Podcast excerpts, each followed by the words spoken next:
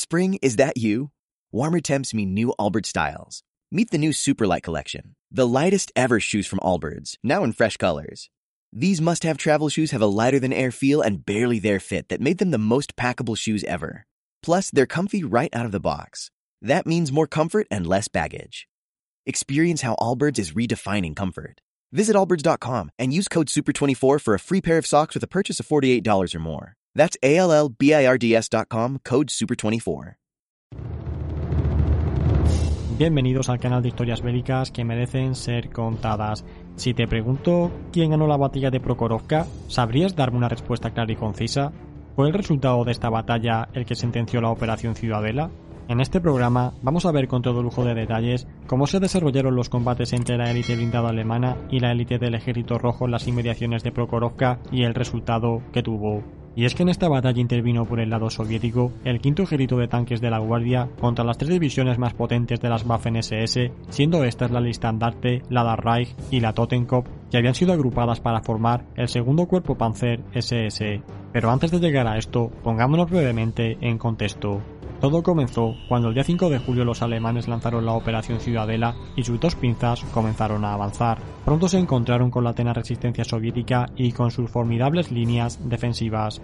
En base a esto, los alemanes vieron muy ralentizada su ofensiva y su ritmo fue bajando cada vez más. Si bien en la pinza norte se tuvieron que detener en muy pocos días, debido también a ataques por su retaguardia, la pinza sur, en la que se encuadraba este segundo cuerpo Panzer SS, continuó con su avance. Como acabamos de decir, los soviéticos habían preparado muy bien su defensa, con un total de tres líneas principales y otra serie de líneas defensivas más atrasadas que se levantaron también por si los alemanes conseguían penetrar sus defensas. En cualquier caso, todo estaba dispuesto para que cada una de estas tres primeras líneas fuese capaz de detener en seco a los alemanes. Además de estas guarniciones, los soviéticos disponían de grandes formaciones blindadas que serían enviadas allí donde atacaran los alemanes. Siguiendo ahora con la ofensiva alemana, estos habían conseguido poco a poco ir superando los distintos anillos soviéticos y fue para el día 10 de julio cuando las primeras unidades de este segundo cuerpo Panzer SS comenzaron a superar la tercera línea defensiva soviética en dirección a la ciudad de Prokhorovka. Esto hizo saltar todas las alarmas en el alto mando soviético, pues se veía como a pesar de sus potentes defensas, los alemanes continuaban abriéndose paso. La siguiente acción en el planteamiento defensivo soviético era mandar a sus reservas blindadas a realizar un potente contraataque que frenase en seco a estas formaciones alemanas. Así es como para el día 12 de abril de 1943 se desencadenó una de las batallas más feroces de la Segunda Guerra Mundial.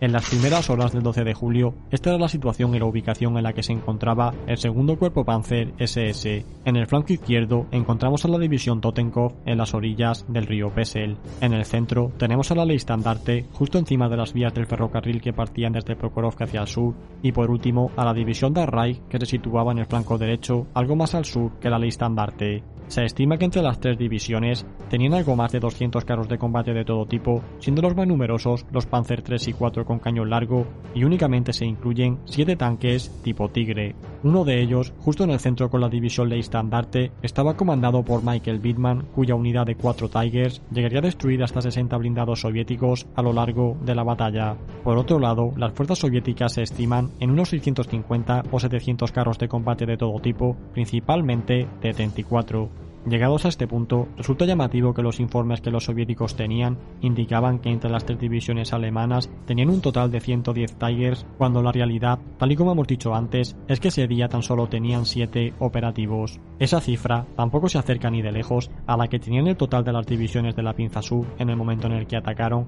pues su número inicial era de 58. En cualquier caso, esta fue la cifra que manejaban los mandos soviéticos, la cual estuviese posiblemente motivada por el avance inesperado que habían realizado los alemanes. Este dato es importante debido a la orden que recibieron los comandantes de carros soviéticos, pues ante el peligro que representaban estos supuestos 110 Tiger, se les ordenó que debían cargar a toda velocidad sobre los blindados alemanes para recortar la distancia entre ellos lo antes posible.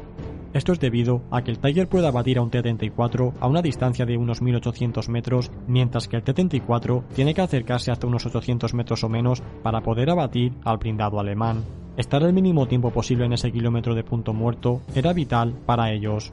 Como vamos a ver a continuación, esto les llevaría a cometer unos fallos que resultaron fatales. Esta contraofensiva soviética se preparó en principio para ser lanzada durante la tarde-noche del día 11, pero se fue retrasando durante toda la noche hasta la mañana del 12. El primero en cargar fue el 29 Cuerpo de Tanques del 5 Ejército Blindado de la Guardia, estos atacaron sobre las 10 de la mañana en paralelo a la vía del ferrocarril que bajaba desde Prokhorovka. De pronto se encontraron con un pequeño regimiento alemán perteneciente a la división de estandarte que se encontraba un poco más adelantado.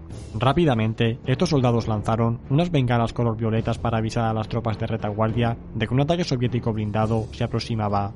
El teniente alemán von Ribbentrop, que era el hijo del ministro de Asuntos Exteriores, era el que más cerca estaba de la zona y disponía de una unidad de 7 Panzer IV.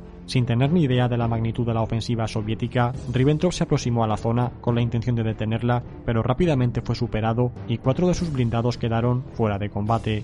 Esto le forzó a retirarse hacia la zona donde se encontraba el grueso de su división con los tres Panzer IV restantes, mientras era perseguido por unos 130 carros de combate enemigos. La velocidad con la que se estaban lanzando los soviéticos era tal que no se dieron ni cuenta de una zanja antitanque que ellos mismos habían excavado en la zona para sus defensas y comenzaron a caer en ella. Esta fue en parte la que logró detener momentáneamente el avance mientras el grueso de la lista andarte se activaba.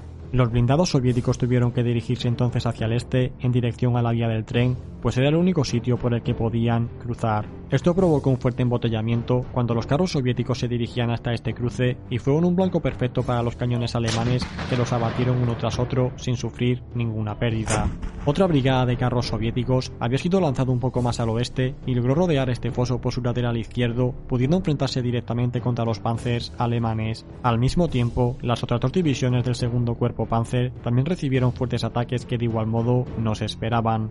En el flanco izquierdo, la división Totenkopf tuvo que hacer frente a dos cuerpos de tanques soviéticos en las inmediaciones del río Pesel, y en el derecho, la división Darreich se enfrentó a otros dos cuerpos blindados justo en la curva de la línea del ferrocarril. Debido a que la división de estandarte se encontraba algo más adelantada con respecto a las otras dos, tuvo que apoyar a la Darreich ante el peligro de que los soviéticos les atacasen por su flanco izquierdo.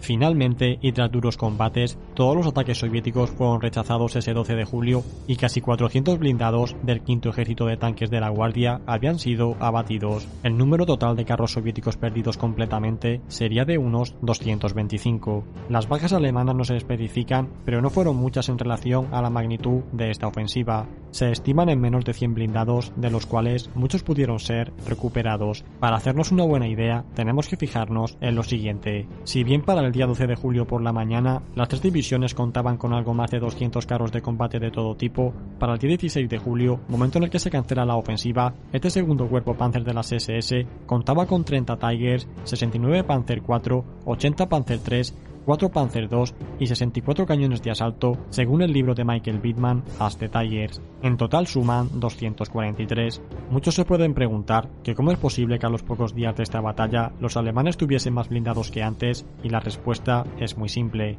Esta batalla de Prokhorovka se produjo cuando las unidades alemanas estaban muy desgastadas tras haber superado los tres anillos defensivos soviéticos y muchos de sus carros de combate se encontraban en el taller de reparación. Así que, durante los días posteriores, poco a poco se fueron reincorporando de nuevo. Cabe señalar que en el momento de la finalización de la ofensiva de Kursk, debido a que sus unidades tenían que ser enviadas a otros sectores como el de la cuenca del Donetsk, estas tres divisiones estaban marcadas como aptas para cualquier tipo de combate. Este enfrentamiento en Prokhorovka representó el momento álgido de la batalla de Kursk y sirvió para convencer a Manstein de que tenían que continuar atacando, pues las cifras de blindados soviéticos destruidos eran de unos 1200 desde que se había iniciado el ataque frente a unas 200 pérdidas irrecuperables para Alemania. Con el fracaso de esta contraofensiva soviética, todo les hacía indicar que por fin habían acabado con las defensas y reservas del ejército rojo y que a partir de ahí ya nada los pararía. Sin embargo, y como ya vimos en otro vídeo sobre los motivos de la cancelación de esta ofensiva, la pinza sur tuvo que ser paralizada finalmente unos días más tarde debido a los diferentes ataques soviéticos en el saliente de Orel y en la cuenca del Donetsk. Os dejaré dicho programa por si queréis verlo en la descripción.